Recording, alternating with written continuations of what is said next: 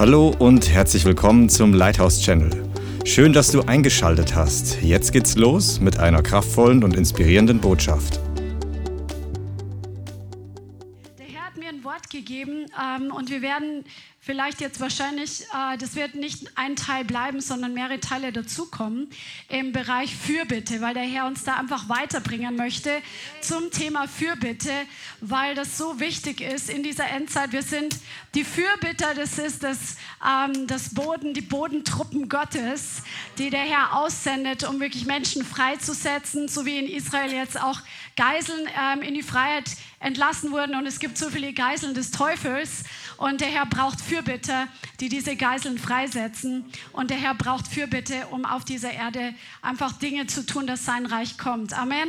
Heiliger Geist, ich danke dir für dein Wort und ich bitte dich, dass du dein Wort in jeden einzelnen von uns hineinlegst, dass dein Wort in uns angezündet wird, dass es in uns brennt, dass du uns die Augen jetzt öffnest und dass du den Geist der Fürbitte ausgießt über uns, Heiliger Geist, dass jeder einzelne von euch, in, von uns in tiefere Dimensionen von Fürbitte hineinkommen. In Jesus' Name, Amen. Halleluja. Das griechische Wort für Fürbitte im, im Neuen Testament ist das Wort Fürsprache, Berufung oder Petition einlegen, für jemand eintreten, sich für eine Sache verwenden oder auch folgen und begleiten. Also so wie man sich vorstellt, vor Gericht hat einer einen Rechtsanwalt, der für ihn spricht, der für ihn eintritt. Der muss gar nicht, der Angeklagte muss gar nicht selbst sprechen, sondern der Rechtsanwalt weiß über seinen Fall Bescheid. Er identifiziert sich vollkommen mit der Situation, aber er hat auch die Stärke und das Wissen, für diese Person zu reden zum Richter und den Verkläger, den Ankläger eben ähm, ja abzuwehren, so dass der andere das nicht für sich selbst tun muss. Und das ist das, was Fürbitte auch bedeutet. Das ist eine Mittlerfunktion, aber es ist auch die Funktion einer Person, die eine andere Person begleitet, bis sie ihren Durchbruch hat, bis sie durch die Situation durchgekommen ist. Und wir schauen uns da viele Beispiele aus der Bibel dazu an. Im Hebräischen ist das Wort ähnlich. Es bedeutet auch dazwischentreten. Also wenn man sich vorstellt, hier ist der Verkläger und hier ist der, ähm, der Richter und äh, der Angeklagte und der, der, der Rechtsanwalt stellt sich dazwischen. Ja? Das ist der, derjenige, der Fürbitte tut, der stellt sich dazwischen, um beim Richter eben etwas zu erbitten für den Angeklagten. Amen. Das hebräische Wort Paga, das bedeutet auch angreifen, es bedeutet das Ziel erreichen, es bedeutet auch flehen. Ja? Also Fürbitte, wir sehen schon, ist nicht ausschließlich Gebet. Vom biblischen Sinn her, und die, die in London waren bei Flames, die haben schon einen Vorgeschmack davon bekommen. Ähm, aber Fürbitte kann ähm, Gebet sein, aber ist nicht ausschließlich Gebet, ja? Also Gebet ist eine Form von Fürbitte. Und nicht jedes Gebet, was wir beten, ist automatisch Fürbitte. Wir kennen viele verschiedene Formen von Gebet. Zum Beispiel, wir können binden und lösen, wir können Autorität ausüben, wir können deklarieren und proklamieren, wir können ähm, den Herrn preisen und danken. Das sind ganz verschiedene Formen des Gebets und Fürbitte ist eine Form von Gebet. Und lass uns doch ähm, zum Beispiel ein paar Beispiele anschauen aus dem normalen Leben. Zum Beispiel, wenn du am Arbeitsplatz, wenn jemand an deinem Arbeitsplatz gemobbt oder ungerecht behandelt wird und du setzt dich für die Person ein, dann bist du sozusagen ein Mittler. Du gehst zum Chef und du legst ein Wort für diese Person ein. Das ist das, was Fürbitte eigentlich bedeutet. Du bist eine Mittel, Mittelsperson. Oder ähm, in der Schule ist das Gleiche. Wenn ein Kind ähm, schlecht behandelt wird, ein anderes Kind geht zum Lehrer und sagt, ähm, Frau Lehrerin oder Herr Lehrer, ähm, der und der, der ist geschlagen worden, kannst du Recht verschaffen, kannst du hier mal eingreifen? Das ist Fürbitte. Ja? Oder wenn du, wenn wir letzte Woche beim Einsatz waren, oder war das letztes Wochenende oder vorletztes Wochenende im Rotlichtviertel bei den Drogenabhängigen, bei den Obdachlosen, wir sind zu ihnen hingegangen, wir haben ihnen etwas Gutes getan, ganz praktisch. Und gleichzeitig haben wir ihnen eine gute Botschaft gebracht. Das war auch eine gewisse Form von Fürbitte, um ihnen das Evangelium näher zu bringen und ihnen was Gutes zu tun. Das ist eine Art von jemand ein Stück weit begleiten zu Jesus hin. Nicht nur das Evangelium bringen, sondern auch praktisch. Im Alten Testament zum Beispiel hatten die Priester die Funktion eines Fürbitters. Die Priester, die haben Opfer gebracht für das Volk zu Gott. Die waren sozusagen die Personen, die zwischen Gott und dem Volk gemittelt, vermittelt haben. Ja? Oder die Propheten waren auch in diesem Sinne von dieser Wortbedeutung Fürbitter und zwar waren sie die Vertretung Gottes sozusagen. Sie haben die Stimme Gottes, das Reden Gottes den Menschen übermittelt. Oder auch der König war ein Fürbitter, weil er hat Gesetze und Dekrete erlassen für das Volk im Sinne Gottes hoffentlich. Es gab auch schlechte Könige, aber der hatte eigentlich diese Funktion, diese Position des Fürbitters. Und so ist es einfach hier auf dieser Erde. Gott hat uns die Erde gegeben, dass wir als Menschen, wir sollen über die Erde herrschen. Die Erde gehört dem Herrn, er ist der Eigentümer, aber er hat uns das Recht gegeben und den Auftrag, über die Erde zu herrschen und ähm, die, unsere Autoritätsbereiche zu bewahren. Und deswegen, wenn Gott etwas auf der Erde tun möchte, er hält selbst auch sich an seine Gesetze. Deswegen braucht er einen Menschen, damit er hier auf der Erde etwas tun kann. Und um Menschenleben oder um sein Königreich, um Menschenleben zu verändern oder sein Reich hier auf Erden zu bringen, braucht er Menschen, die das tun. Damit, weil Gott kommt nicht einfach, er hat uns die Erde anvertraut. Er kommt nicht einfach auf die Erde und sagt, so, jetzt ist mein Reich da. Er hat seine Zeiten dafür. Aber jetzt, solange das noch nicht passiert ist, wo Jesus wiederkommt und die Königsherrschaft auf der Erde einnimmt, das tausendjährige Reich beginnt, ist es unsere Aufgabe, als wiedergeborene Christen das Reich Gottes hier auf Erden zu manifestieren.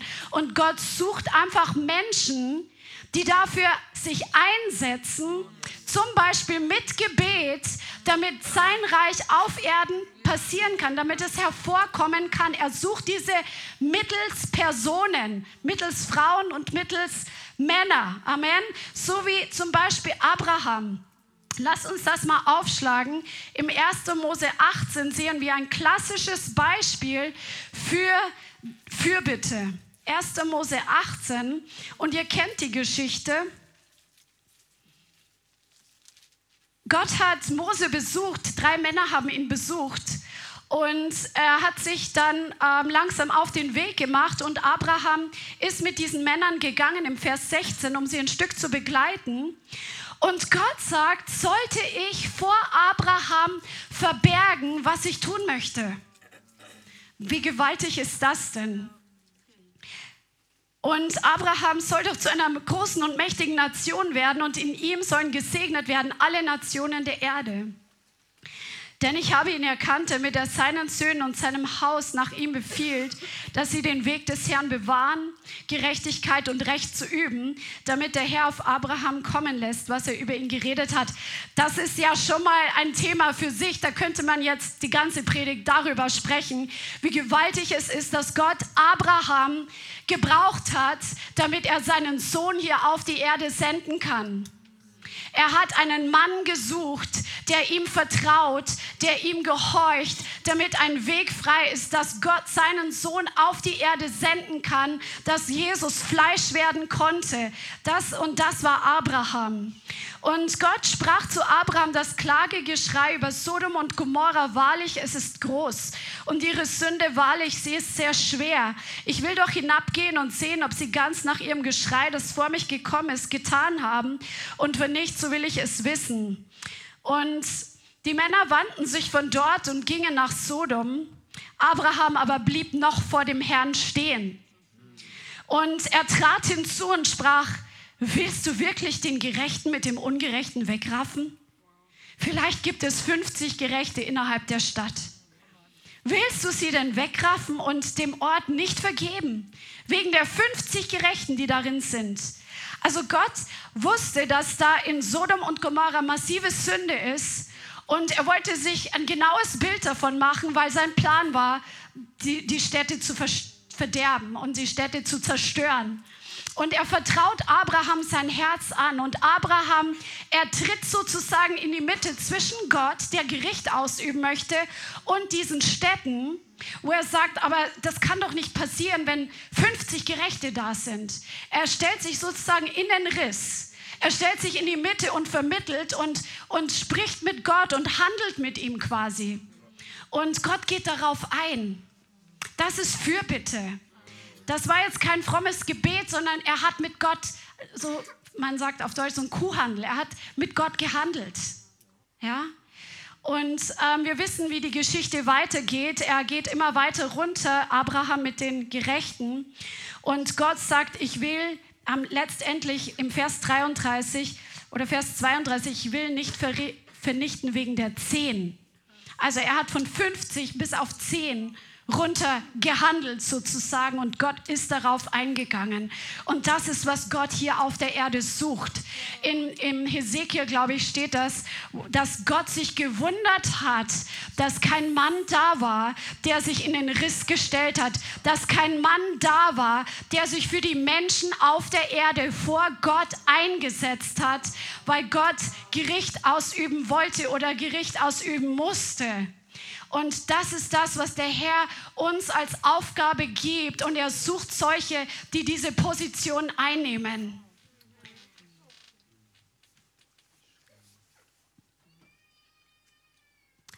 Fürbitte bedeutet einzutreten für einen Schwächeren.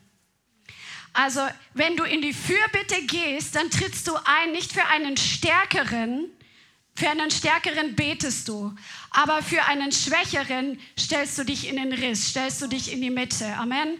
Und das sehen wir zum Beispiel in 2. Mose 32, Vers 11 bis 13, dass Mose für ein halsstarriges Volk sich vor Gott eingesetzt hat. Er kommt vom Berg Horeb herunter, er hat die zehn Gebote von Gott bekommen und er bekommt mit, dass die, die Israeliten gerade dabei waren, ein goldenes Kalb anzubeten und dieses Kalb zu ehren. Und ähm, in 2. Mose 32, Vers 10 oder Vers 9 sagt der Herr zu Mose, ich habe dieses Volk gesehen und siehe, es ist ein halsstarriges Volk. Und nun lass mich, damit mein Zorn gegen sie entbrennt und ich sie vernichte. Gott hatte die Nase voll eigentlich in dem Moment. Dich aber will ich zu einer großen Nation machen. Mose jedoch flehte den Herrn, seinen Gott, an und sagte, wozu Herr entbrennt dein Zorn gegen dein Volk, das du mit großer Kraft und starker Hand aus dem Land Ägypten herausgeführt hast? Wozu sollen die Ägypter sagen, in böser Absicht hat er sie herausgeführt, um sie im Gebirge umzubringen und sie von der Fläche des Erdbodens zu vertilgen? Lass ab von der Glut deines Zorns, sagt Mose zu Gott, und lass dich das Unheil gereuen, das du über dein Volk bringen willst. Denke an deine Knechte Abraham, Isaac und Jakob und an die Verheißung, ich will eure Nachkommen so zahlreich machen wie die Sterne und ähm, das Land geben zum Besitz. Er stellt sich in die Mitte, aber er tritt ein für ein schwächeres Volk. Die waren halsstarrig, die waren stur, die waren schwach, die waren nicht stark im Geist. Und Mose tritt für sie ein vor Gott, dass Gott sie nicht vernichtet. Und um für jemand einzutreten, der schwächer ist, brauchst du eine gewisse Kraft. Das ist ja genauso, wie wenn jemand, sagen wir mal, jemand fällt in eine Grube rein und du willst diese Person aus der Grube herausziehen. Da brauchst du Kraft, damit du nicht auch in die Grube hineinrutscht. Ein Schwacher kann nicht für einen Schwachen eintreten und ihn komplett aus der Grube herausziehen, sondern ein Starker muss einen Schwachen herausziehen aus der Grube. Und das ist wichtig, wenn wir über Fürbitte reden, beziehungsweise wenn wir in Fürbitte gehen, dass wir vorher die Kosten überschlagen die, ob wir die Kraft haben, uns für eine Person einzusetzen, die in, im Schlamassel steckt, die schwächer ist, um sie, bis sie endlich heraus ist aus der Situation, weil das wird auch nicht immer sofort passieren mit einem Gebet. Das ist ein wichtiges Prinzip für Fürbitte, dass du eine gewisse Kraft brauchst. Viele Hilfen sind auch nicht der Akt eines einmaligen Einsatzes, sondern ein Prozess, der Zähigkeit und Ausdauer kostet. Also Fürbitte bedeutet, ich bringe jemand aus einer Situation, zum Beispiel eine Person, die vielleicht massiv mit sexueller Sünde angefochten ist, und du willst für sie Fürbitte tun, du sagst, ich tue für dich Fürbitte, du begleitest sie sozusagen, du stellst dich in den Riss für die Person, bis sie durch ist bis sie in der Freiheit ist, bis sie vielleicht ihren Befreiungsdienst bekommen hat, bis sie ihr Denken umgeändert hat, bis sie die Gewohnheiten abgestellt hat. Du begleitest die Person und das kostet nicht nur Kraft, das kostet Ausdauer und es kostet, dass du in diesem Bereich nicht selbst verführbar bist. Weil wo du dich in den Riss stellst, du legst dich direkt mit den Schwierigkeiten an, mit der die Person zu tun hat damit sie leichter durchkommt. Du gehst genau gegen den Riesen an, die dieser Person zu schaffen macht. Zum Beispiel, wenn jemand, keine Ahnung, wenn jemand in finanzieller Not ist und du willst für die Person beten, du legst dich mit dem Geist der Armut an. Also nicht, wenn du einmal betest, sondern wenn du ein Fürbitter bist, wenn du in den Riss trittst für diese Person. Und Jesus sagt ganz klar, lass uns mal Lukas 14 aufschlagen. Lukas 14, Vers 28.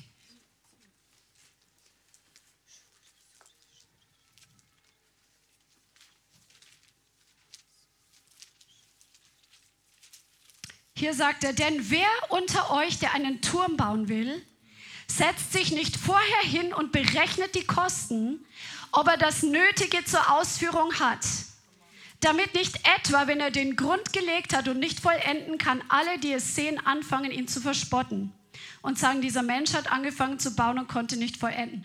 Oder welcher König, der auszieht, um sich mit einem anderen König in Krieg einzulassen, setzt sich nicht vorher hin und ratschlagt, ob er imstande ist, dem mit 10.000 entgegenzutreten, der gegen ihn mit 20.000 anrückt. Wenn aber nicht, so sendet er, während er noch fern ist, eine Gesandtschaft und bittet um die Friedensbedingungen. Und Jesus bezieht es auch auf die Nachfolge, dass wir die Kosten überschlagen. Aber wir sollen auch die Kosten überschlagen, und uns nicht überschätzen, wenn wir eine Person begleiten durch eine gewisse Phase des Lebens, in dem wir in den Riss für die Person treten und sie komplett durchtragen von A bis B, bis sie stabil in dem Bereich ist, wo sie vorher schwach war. Amen. Der fünffältige Dienst ist auch ein gewisser Dienst der Fürbitte in diesem Sinn. Lasst uns mal 1 Samuel 7 lesen. Das ist ziemlich ähm, interessant, weil wir hier sehen, dass Fürbitte sich nicht nur auf, die, auf Gebet bezieht. Wenn wir den fünffältigen Dienst anschauen, 1 Samuel 7 und ähm, Vers 5.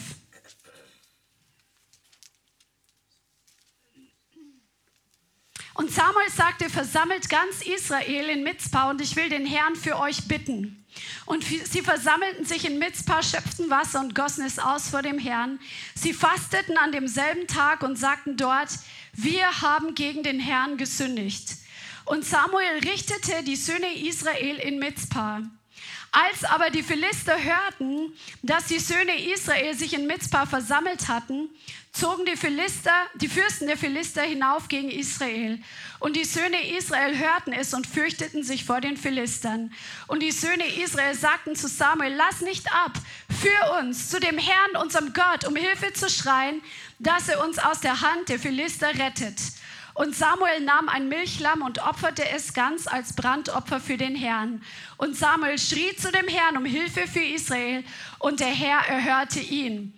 Also er war derjenige, der Fürsprecher für Israel vor Gott, damit sie, wo der Kampf gegen sie entbrannt ist, wo die Philister gegen sie ankommen wollten, der sich in die Mitte stellt, der zu Gott geht und dieses Opfer bringt, damit die, die Philister abgewehrt werden. Und Gott erhört ihn, erhört sein Opfer. Und eigentlich jeder Prophet, auch in Jeremia 27, 18, du wirst sehen, im Alten Testament, alle Propheten waren Fürbitter für Israel. Und Gott sagt auch über die, ähm, das kannst du dir aufschreiben, in Jeremia 27, Vers 18, dass Gott die Propheten in die Fürbitte ruft. Also alle Propheten, auch heutzutage, haben auf jeden Fall den Dienst der Fürbitte. Amen. Aber ein Pastor zum Beispiel, der ein, äh, wie Christian hat ja am Sonntag über die Schafherde zum Beispiel gepredigt, der ein kleines Lämmchen, ähm, das ein, ein, ein Mensch, der frisch von neuem geboren ist, begleitet, seine ersten Schritte, bis er stabil ein bisschen mit Jesus alleine auch schon gehen kann, das ist ein gewisser Dienst der Fürbitte. Der Hirte wehrt den Wolf ab. Der Hirte wehrt die Gefahren ab und kümmert sich um dieses Schaf, bis es stark und stabil ist.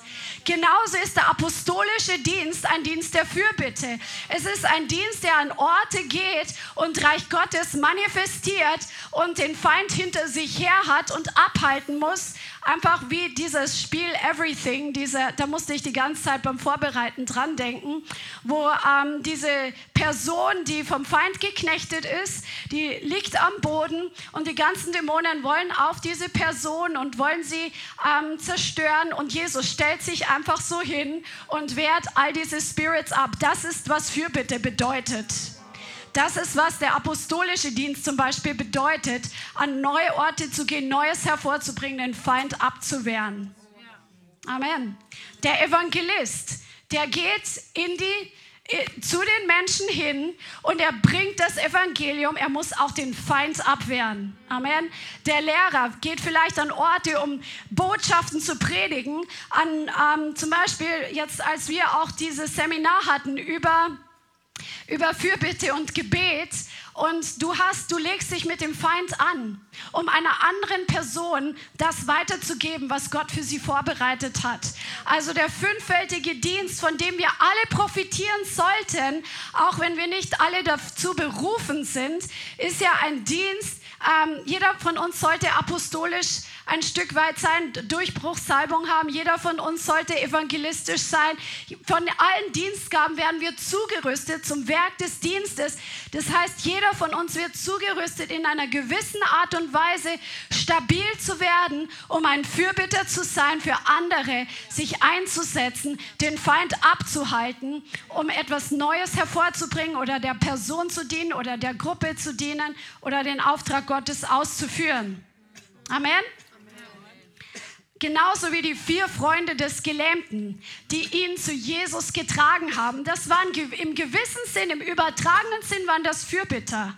Der konnte nicht zu Jesus kommen, aber er wollte zu Jesus kommen. Sie packen diesen Freund auf der Bahre und sie tragen ihn zu Jesus hin. Sie machen noch ein Loch ins Dach und lassen ihn vor Jesus direkt herunter.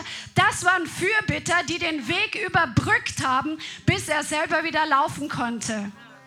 Und sie haben eine gewisse Kraft aufwenden müssen. Und der allergrößte Fürbitter natürlich ist Jesus. Und jetzt schauen wir uns an, was es bedeutet, ein Fürbitter zu sein am Beispiel von Jesus. Schlagt mal Jesaja 53 auf. Also, wir haben gelernt, ein Fürbitter ist jemand, der sich in den Riss stellt, der sich in die Mitte stellt, der vermittelt. Und ein Fürbitter, der stellt sich in die Mitte für einen Schwächeren. Ein Fürbitter, der hilft den Schwächeren und braucht dazu eine gewisse Kraft. Jesaja 53.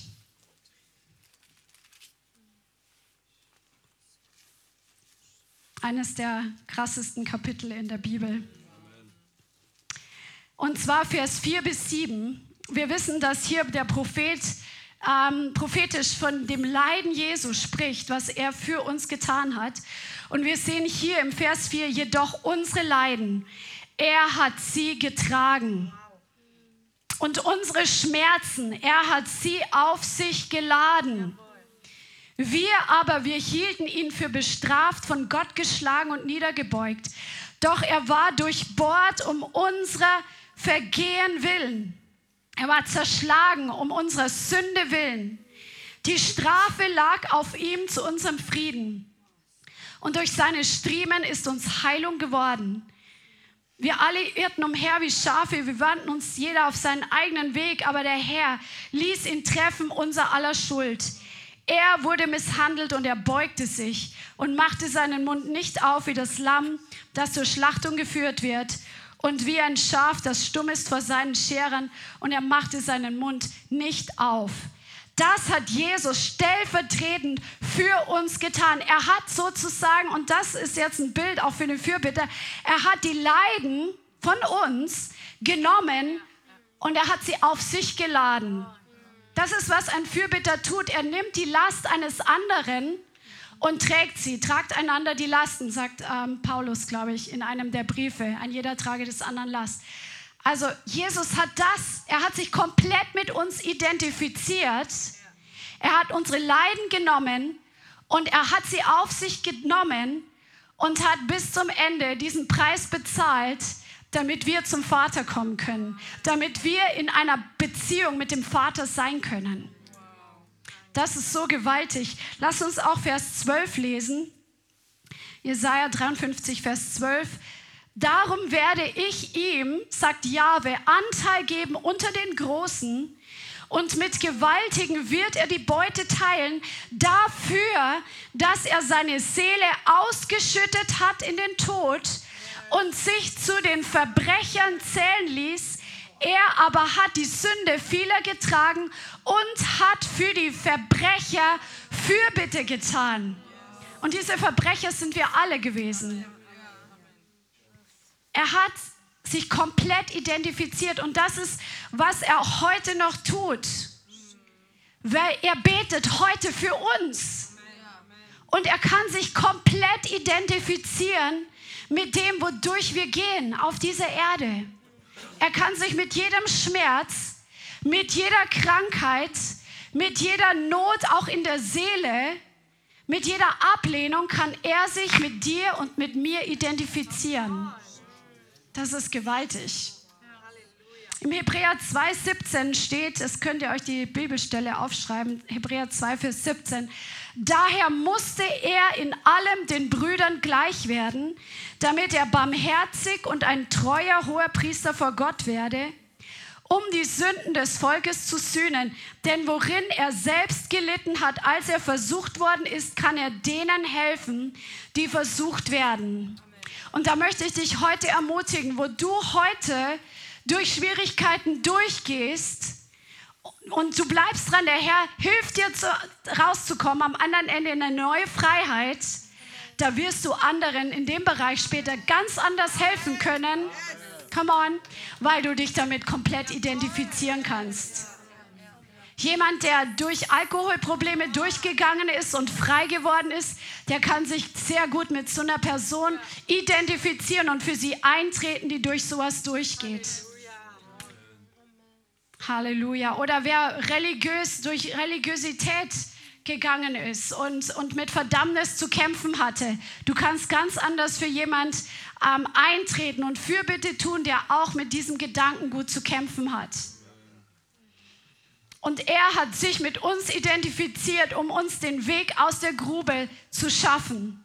Jesus ist versucht worden, aber er hat widerstanden. Er hat der Versuchung nicht nachgegeben. Und das ist wichtig als Fürbitter, werden wir auch mit dem versucht werden, vielleicht mit dem, was die Person gerade durchmacht. Und es ist wichtig, dass wir da wirklich stabil stehen in dem Bereich. Hebräer 4, Vers 15. Und Jesus hat nicht nur ein bisschen für uns gebetet, er ist praktisch geworden. Er hat sogar mit seinem Blut für uns bezahlt. Hebräer 4, Vers 15. Denn wir haben nicht einen hohen Priester. Da haben wir wieder den Priester, der vermittelt. Der nicht Mitleid haben könnte mit unseren Schwachheiten. Also nicht einen hohen Priester, der nicht Mitleid hat mit unseren Schwachheiten, sondern der in allem, sag mal in allem, in gleicher Weise versucht worden ist, doch ohne Sünde. Lasst uns nun mit Freimütigkeit oder mit Kühnheit, mit Zuversicht hinzutreten zum Thron der Gnade. Zum, das ist der Thron der Gunst, das ist der Thron der Freundlichkeit, das ist der Thron der Annahme. Das ist das, was in diesem Wort steckt damit wir Barmherzigkeit empfangen und Gnade finden zur rechtzeitigen Hilfe. Halleluja. Jesus hat Mitleid mit uns. Das Wort, was hier steht, heißt Sympatheo. Man kennt es von dem Wort Sympathie. Das heißt Verständnis haben. Jesus hat für dich Verständnis. Er hat für uns Barmherzigkeit. Er ist von den gleichen Gefühlen betroffen. Mitgefühl spricht von Liebe. Und Liebe, Agape-Liebe ist die größte Grundlage für Fürbitte. Das ist so wie bei Jesus. Er hat aus Liebe sein Leben für uns gegeben. Diese Agape-Liebe, die nicht dem anderen gibt, was er will, sondern was er braucht. Die Agape-Liebe, die praktisch wird. Weil Jakobus schreibt es auch, was nützt es, wenn du deinem Bruder sagst, ich bete für dich, geh hin und wärme dich und du gibst ihm aber nicht, was er im Natürlichen braucht. Und das ist das, was Jesus getan hat. Er hat alles gegeben. Er hat Mitgefühl und ist praktisch geworden. Halleluja. Und deswegen ist es auch so wichtig, dass wir verstehen, Jesus ist kein emotionaler Hohepriester gewesen. Er kann mitfühlen, aber wenn wir emotional, nur emotional getrieben sind, in die Fürbitte zu gehen, das wird uns kaputt machen. Das halten wir nicht aus in den Gefühlen, sondern es ist eine Entscheidung. Liebe ist eine Entscheidung. Liebe ist eine Entscheidung, die auch weiter gilt und weiter geht, auch wenn die Gefühle nicht da sind, auch wenn ich die Liebe nicht spüre. Amen. Und das ist, was Jesus für uns getan hat. Und so sollen wir wissen, dass Fürbitte nicht eine Sache in erster Linie der Emotionen sind, obwohl Emotionen dabei sein können, ähm, und sicher, wenn wir, von, wenn wir Barmherzigkeit haben, fühlen wir auch was. Aber es ist nicht in erster Linie eine Sache der Emotionen und des Verstandes. Es ist ein geistlicher Kampf. Amen. Fürbitte ist nichts Seelisches, aber funktioniert nach dem Prinzip der Liebe. Du versetzt dich sozusagen in die Lage des anderen und du verstehst, dass der andere das nicht allein durchstehen kann. Da haben wir wieder diese Begleitung, dieses Mitgehen, was auch dieses Wort bedeutet. Ich begleite dich, ich nehme deine Last und begleite dich bis zum Ende durch. 1 Timotheus 5, Vers 22 spricht Paulus von einer geistlichen Zuteilung, wo er zur Gemeinde kommen möchte, oder nee, wo er Timotheus sagt, er soll nicht vorschnell Hände auflegen. Und da geht es auch ähm, zur Einsetzung, aber es passiert auch eine Zuteilung, eine geistliche Übertragung, wenn wir Menschen Hände auflegen. Das heißt, ich gebe, irgendwie habe ich mich, nee, 1 Timotheus 5, 22, das ist, wenn ich Hände auflege, dann geht von mir was aus, dann geht Kraft aus. Amen, ich gebe dir etwas, was ich habe. Aber Fürbitte ist genau das Gegenteil, ich nehme deine Last. Ich, nicht ich gebe dir, sondern ich nehme deine Last und ich trage sie mit dir für dich. Amen. Du nimmst also teil am Leid des anderen oder am Elend des anderen und deswegen achte darauf, dass deine Mauern befestigt sind. Amen. Dass du stabile, starke Mauern hast in Prediger ist eine interessante Stelle, die man mit Fürbitte in Verbindung bringen kann. Prediger 10, Vers 8. Hier steht, Prediger 10, Vers 8, wer eine Grube gräbt, kann hineinfallen. Und wer eine Mauer einreißt, den kann eine Schlange beißen. Wer Steine bricht, kann sich an ihnen verletzen. Wer Holz spaltet, kann sich an ihm gefährden. Wenn eine Axt stumpf geworden ist und niemand die Schneide schleift, so muss man seine Kräfte mehr anstrengen. Aber ein Vorteil ist es, die Weisheit richtig anzuwenden. Wenn die Schlange vor der Beschwörung beißt, so hat der Beschwörer keinen Vorteil. Also das heißt, wenn wir für jemand anders, das sind lauter, man denkt praktische Anweisungen fürs normale Leben, aber du kannst das alles aufs Geistliche übertragen. Wenn du für jemand anders eine Mauer einreißt, Schlangen sind ja oft da, wo es warm ist, wo ähm, in Mauern zum Beispiel in Ritzen versteckt. Und wir müssen gegen das Schlangengift immun sein, wenn wir eine Mauer für jemand anders einreißen wollen. Unsere Axt muss scharf sein, wenn wir für jemand anders eintreten und Holz spalten wollen, sonst kostet es mehr Kraft. Amen. Und deswegen achte darauf, dass du deine Mauern stark machst. Und wie gesagt, der Fürbittedienst ist ein Dienst, der ist wie die Mauer auch der Gemeinde. Und da werden wir uns die nächsten Wochen noch dazu was anschauen, weil die Bibel gibt uns sehr viel aus dem Alten Testament. Da gab es diese Stadtmauern. Das ist ja heutzutage nicht mehr so in unserer, in unserer Gesellschaft. Aber die Stadtmauer war der Schutz vor den Feinden, die die Stadt angreifen wollten, die die Stadt vielleicht ausbeuten wollten, die vielleicht die Kontrolle, die Herrschaft übernehmen wollten. Und die Mauer, die musste stark und stabil sein die Mauer, die musste was aushalten können und die Mauer, die musste wirklich bewacht werden. Da gab es ein Tor, da standen die Torhüter, dann gab es einen Turm, wo die Wächter am Turm standen, um die Stadt aus der, also schon aus der Ferne zu sehen, wenn jemand auf die Stadt zukommt, ob er mit böser oder mit guter Absicht kommt. Und der Fürbittedienst in einer Gemeinde, das sind die Leute, die die Mauern bewachen, die die Mauern der Gemeinde bewahren, damit die Gemeinde geschützt ist ist, damit der Feind nicht eindringen kann. Amen. Und deswegen ist es auch gut, dass wir, ähm, oder wichtig, dass da nicht jeder der gerne betet, vorschnell in so eine Gruppe kommt, die diese Mauern bewahren, weil man muss auch geistlich was aushalten können. Man muss eine gewisse geistliche Reife oder Stabilität haben, um den Feind draußen zu halten. Das heißt, man braucht eine gewisse äh, Reife und geistliches, ja, ja, Standfestigkeit fürs eigene Leben zuerst, bevor ich jemand anderen schützen kann. Amen. Hebräer 4, Vers 14, damit wir nicht versucht werden in einem Bereich, wo, wo der Feind uns antasten möchte. Hebräer 4, 14.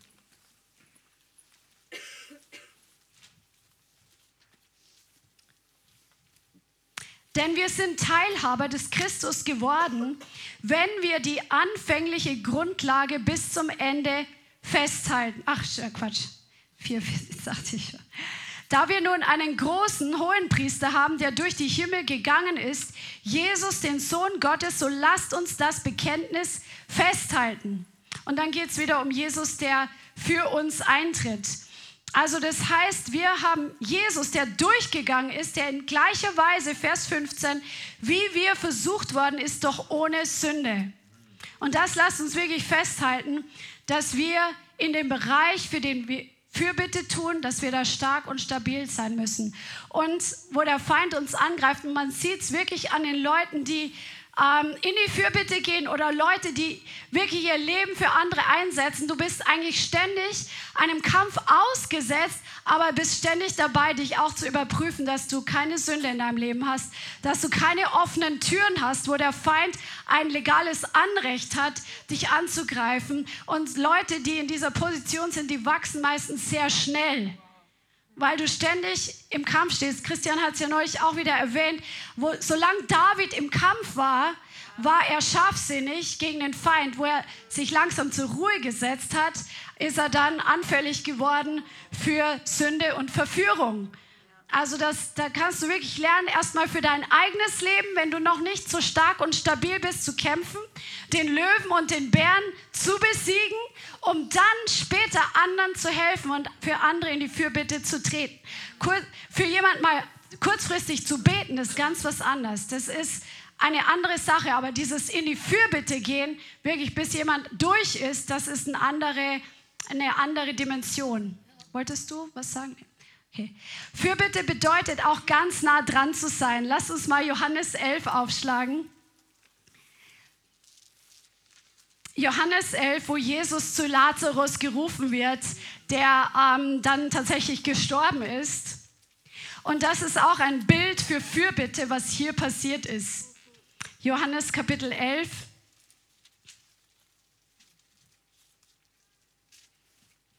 Und ab im Vers 3, da sandten die Schwestern zu Jesus und ließ ihm sagen, Herr, siehe, den du lieb hast, ist krank. Und Jesus hört es und sagt, diese Krankheit ist nicht zum Tode, sondern um der Herrlichkeit Gottes willen, damit der Sohn Gottes durch sie verherrlicht wird. Und ähm, dann bleibt er eben noch zwei Tage und dann macht er sich auf den Weg und er weiß, dass Lazarus gestorben ist. Und dann im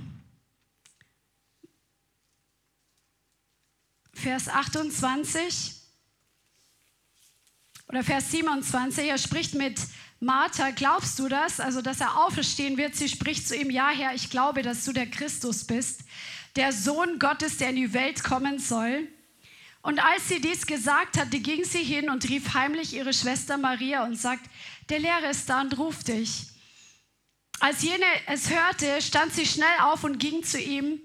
Jesus war aber noch nicht in das Dorf gekommen, sondern war an dem Ort, wo Martha ihm begegnet war. Und dann sehen wir die ähm, Juden, die Maria trösteten, ähm, folgen ihr und meinen, sie gehen zu, geht zur Gruft und sie kommt zu Jesus im Vers 32, sieht ihn, fällt ihm zu Füßen und sagt, Herr, wenn du nicht hier gewesen wärst, so wäre mein Bruder nicht, wenn du hier gewesen wärst, wäre mein Bruder nicht gestorben. Als nun Jesus sie weinen sah und die Juden weinen, die mit ihr gekommen war, ergrimmte er im Geist und wurde erschüttert. Also es hat was auch mit seinen Emotionen gemacht. Jesus war kein ähm, der ist nicht dahin gekommen und war so, ja, ich werde ihn auferwecken und so voll. Er wusste das im Glauben, dass er es tun wird, aber trotzdem war er in seinen Emotionen auch bewegt. Da sieht man diese verschiedenen Dimensionen. Jesus war Leib, er hatte eine Seele und er, hatte, er ist ein Geist. Ja, er wusste, er wird es tun, er wird ihn aufwecken und trotzdem waren seine Emotionen nicht eiskalt, sondern die waren auch mit berührt. Und dann sprach er, wo habt ihr ihn hingelegt? Sie sagen zu ihm, Herr, komm und sieh. Vers 35, Jesus weinte. Also hier sehen wir, Jesus hatte Mitgefühl, obwohl er im Glauben wusste, dass er ihn auferweckt. Da sprachen die Juden, siehe, wie lieb hat er ihn gehabt. Einige aber sagten, konnte nicht dieser, der die, Blinden des, die Augen des Blinden öffnete, nicht machen, dass dieser auch gestorben wäre. Jesus nun wieder in seinem Inneren erzürnt, kommt zur Gruft. Also es war ganz schön, ja, emotional. Es war aber eine Höhle und ein Stein lag davor. Jesus spricht, nehmt den Stein weg. Die Schwester des verstorbenen Martha spricht zu ihm, Herr, er riecht schon, denn er ist vier Tage hier. Er war schon vier Tage im Grab und dieser Stein war vors Grab gerollt gewesen und das, hat, das kostet Kraft. Wer das schon mal in Israel gesehen hat, ähm, in dem Gartengrab, wo man sagt, das könnte so der Ort gewesen sein oder sieht so aus wie damals die Gräber, wo Jesus zum Beispiel auch begraben war. Dieser Stein, der hat ein ganz schönes Gewicht. Und die Leute, die diesen Stein wegrollen mussten, das steht auch für Fürbitter. Die mussten Kraft einsetzen, um diesen Stein auf die Seite zu rollen, damit Lazarus lebendig rauskommen kann. Und die mussten ganz nah an dem Gestank dran sein. Die mussten da ganz nah hingehen. Und das, das gefällt nicht jedem, ganz nah am Gestank dran zu sein, ganz nah mitzubekommen, wie Leute durch Tiefen durchgehen oder wie Kampf ähm, sind, wenn in der Gemeinde zum Beispiel Personen oder Situationen, wo es schwierig ist, wo man dagegen angehen muss, wo man kämpft, das kostet Kraft. Den Stein wegzurollen, es kostet Kraft. Man ist ganz nah an dem Gestank dran. Je nach Situation. Und Jesus war sich bewusst, für wen er Fürsprache einlegte. Und er sagt dann, Lazarus, komm heraus. Er ruft ihn beim Namen. Und der Verstorbene kam heraus, an Füßen und Händen mit Grabtüchern umwickelt, sein Gesicht mit einem Schweißtuch umbunden. Und Jesus spricht zu ihnen, macht ihn frei und lasst ihn gehen. Also die preis dem Herrn, Amen, Amen. Also die brauchten viel Kraft, um den Stein wegzurollen. Und dann kam er aus dem Grab und er war noch gefesselt. Das heißt, das Ding war noch nicht erledigt. Die mussten ihn erst noch auswickeln. Die mussten noch mal ein bisschen dranbleiben. Und wenn du wirklich dich einsetzt für Leute in der Fürbitte oder für Situationen, dann bleib dran, bis die Person komplett frei ist und begleite sie bis zum Schluss durch. Amen oder bis der Sieg in der schweren Zeit komplett errungen ist, bis der Feind komplett rausgekickt ist. Amen. Und ähm, Oskar hat das so gut gesagt, springe nicht ins Meer des Elends anderer, wenn du keine Schwimmweste anhast. Und das ist so wichtig, dass wir das vor Augen haben. Amen. Und wir sind wirklich füreinander da. Wir sind füreinander berufen, füreinander in den einfach ins Gebet zu gehen, aber in die Fürbitte zu gehen, bis jemand komplett durch ist, ist nochmal eine andere Kategorie, wenn wir die Bibelworte dafür ähm, nehmen, die das Wort bedeuten. Und jetzt lasst uns schauen, wer für uns betet und wer uns hilft, wenn wir beten. Amen. In Römer Kapitel 8, berühmte Stelle, die einfach immer wieder so genial ist.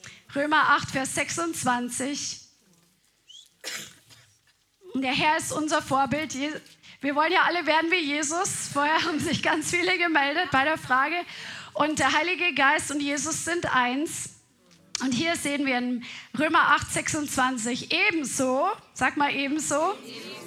Und dieses ebenso bezieht sich auf das Spannungsfeld als Christ hier auf der Erde. Ebenso aber nimmt sich der Geist unserer Schwachheit oder unserer Fähigkeit an. Der Heilige Geist nimmt sich unserer Schwachheit an, denn wir wissen nicht, was wir bitten sollen, wie es sich gebührt. Aber der Geist selbst verwendet sich für uns in unaussprechlichen Seufzern. Und dieses, er verwendet sich für uns, das ist das Wort Fürbitte, entuchano heißt das. Der Heilige Geist geht in die Fürbitte für uns. Er tritt für uns ein. Er stellt sich für uns in den Riss. Wenn wir nicht wissen, wie wir beten sollen, in dem Spannungsfeld zwischen unserem geistlichen Leben und dem, was hier auf der Erde so alles mit uns passiert und auf uns zukommt, wenn wir in neuen Sprachen beten, dann verwendet sich er für uns. Er stellt sich in die Mitte und er betet für dich, bis du durch bist. Come on, bis, bis du deinen Durchbruch hast, wenn du in Sprachen betest. Halleluja. Das ist so genial. Und dann, wir wissen, dass denen Gott lieben, alle Dinge zum Guten mitwirken. Come on. Und dieses eine Wort, was hier steht, der Heilige Geist nimmt sich unserer Schwachheit an. Das ist das Wort, das heißt zusammenhalten. Er bemüht sich bemühen, mit anderen gemeinsam etwas zu erreichen, zusammenhelfen. Das ist so genial. Der Heilige Geist und du, also unzertrennliche Einheit, come on, er hält mit dir zusammen und er stellt sich in den Riss, bis du durch bist. Er ist ganz nah bei dir. Und das ist das Wort Parakletos, was Jesus in Johannes 14 sagt. Ich sende euch einen anderen Beistand. Das ist das Wort Parakletos.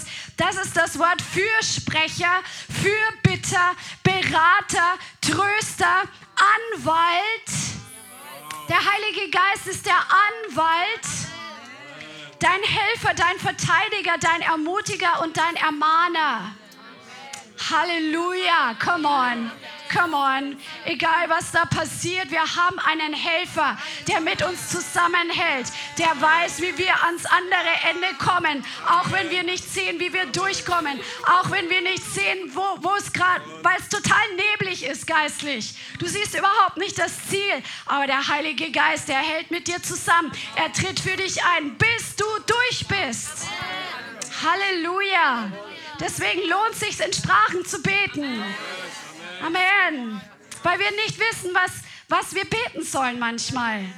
Wie es sich gebührt. Der Verstand kann nicht über seine eigene Vorstellung hinausgehen. Aber der Heilige Geist schon. Der weiß, was, was übermorgen geplant ist. Er weiß, was der Vater im Himmel für dich aufgeschrieben hat, was seine Berufung ist. Er weiß, was für eine Krise auf die Erde kommt. Er weiß dies, das. Und er führt dich durch. Er sprengt die Weiten unserer Vorstellungskraft. Wir kennen die Zukunft nicht, aber er betet für uns, damit wir stark sein können. Der Mensch ist gebrechlich, aber der Heilige Geist in dir, er ist stark, er ist die größte Kraft. Und das ist Fürbitte für dich und für mich. Es stärkt uns. Im Vers 33, im Römer 8, 33, hier steht, wer wird gegen Gottes Auserwählte Anklage erheben? Ja, wer ist denn der Verkläger? Der Teufel. Gott ist es, der rechtfertigt. Come on. Wer ist es, der verdammt? Christus Jesus ist es, der gestorben, ja noch mehr, der auferweckt, auch zu Rechten Gottes ist, der sich für uns verwendet. Hier ist wieder das Wort entuchano. Jesus verwendet sich vor dem Vater für uns. Das ist sein Vollzeitjob. Bis wir wieder bei ihm sind, verwendet er sich für uns. Er tritt in den Riss, er vermittelt, er, er bringt uns durch. Und seine Gebete werden erhört. Come on. Satan will uns verklagen, aber Jesus vertritt uns und er stellt sich in den Riss. Come on. Möchtest du was sagen? Halleluja, preis dem Herrn. Ich möchte vorhin noch, möchte noch einen Punkt eingehen, die letzten drei Minuten vielleicht, wo Bianca vorhin drin war. Und ich glaube, es ist sehr, äh, sehr wichtiger Punkt. Ihr seid hier, um trainiert zu werden. Sorry, meine Stimme ist heute nicht mehr so gut. Aber jeder einzelne von, hier, von euch, der hier ist, und wenn du online regelmäßig zuschaust, dann sprich, spricht es auch zu dir. Die Fürbitte ist ein Bereich, wo du immer wachsen kannst, egal wie viel Raum offiziell dir in einer Gemeinde oder sonst irgendwo, ob du eine Plattform hast oder ein Mikrofon hast. Die Fürbitte ist ein Bereich, wo wir Christen immer wachsen können und mehr werden wie Jesus. Und die Fürbitte ist ein Bereich, wo sich auch die, das Maß deiner Selbstlosigkeit relativ klar zeigt. Und deshalb ist es eine Gelegenheit für uns alle, in diesem Bereich mehr und mehr zu wachsen. Das heißt jetzt nicht, und es ist ganz wichtig, äh, was Bianca vorhin gesagt hat noch, da war nämlich wirklich Kraft drauf, dass wir eine Unterscheidung brauchen, wo wir jetzt in unserem geistlichen Leben stehen und in welche Kämpfe ich mich sinnvoll reinwerfe. Die, äh, die einigen, einige, einige von euch, wir sind jetzt hier von unserer eigenen Gemeinde, ihr, ihr überschätzt euch manchmal und ihr haut euch in manche Dinge zu stark mit rein. Das betrifft aber nicht viele weil ihr die Autoritätsprinzipien verstanden habt und ihr geht in die Fürbitte und ihr betet kräftig und benutzt die Waffen Gottes und dann, dann kämpft ihr manchmal, boah, hier ist, und hier musst du dann lernen, stabil zu stehen und vielleicht mal einen Gang runterzuschalten und in einer Sache committed zu bleiben und nicht drei anzupacken und für zwei oder drei Wochen dann wieder relativ fleischlich in die Meetings kommen und so weiter und du hast kein, kein Ding mehr über deinen Zeitplan und über deine Freude, die Freude ist weg und so weiter und dann, dann müssen alle anderen mit dir Geduld haben, weil du drei Kämpfe zu viel angepackt hast. Verstehst du? Das ist nicht der Plan Gottes. Aber manche von euch, ihr dürft, und ich spreche jetzt nicht zu konkreten Leuten, die ich jetzt vor Augen habe, aber einfach generell, Überprüf dich mal, ob du wirklich auch bereit bist, dein Leben noch mehr für andere einzusetzen. Wir sind Christen, also wir sind berufen zu dienen. Wir sind berufen, unser Leben niederzulegen für andere. Wir sind berufen, unsere Energie, unsere Kraft für andere zu geben. Natürlich darfst du hier geheilt werden, befreit. Du darfst finanziell wiederhergestellt werden. Du darfst dem Herrn glauben wie einen göttlichen Partner. Es ist so viel Gutes für dich vorbereitet. Aber pack doch mit an geistlich, ja, auch wenn du noch nicht predigst, auch wenn du noch nicht im Worship-Team oder im äh, Befreiungsteam, vielleicht hast du Dinge, wo du gern sein würdest und bist noch nicht. Kann sein. Es geht uns allen so. Und vor vielen Jahren ging es uns noch viel mehr so, uns beiden. Aber du bist jetzt hier und in der Zeit, wo du manche Dinge nicht tust, die du vielleicht gern tun würdest, schau Gott auf die Zeit, die du hast was du mit der Zeit tust. Und vielleicht legt der Heilige Geist dir eine Person aufs Herz, weil du plötzlich einen Traum hast. Oder du hast eine Empfindung für das oder für jenen, für diese Person. Vielleicht mal für deinen Politiker, den du am meisten in Anführungszeichen verabscheust oder hast oder hast, sagen wir ja nicht, dass wir tun, aber irgendeine Person, wo du denkst, wow, das wäre die letzte Person, für die ich Fürbitte tun soll. Vielleicht sieht der Heilige Geist dich. Aber ich möchte dich auch ermutigen, dass du deine, dein Gewicht ins, ins, in die richtige Waagschale wirfst. Dass du wirklich dort mit, dass ein Momentum äh, hervorkommt. Und ich glaube, es ist wirklich dran, dass bei Fürbitte zeigt sich wirklich, ob wir für uns selber leben oder für andere. Weil das ist der Punkt, wo niemand groß was sieht.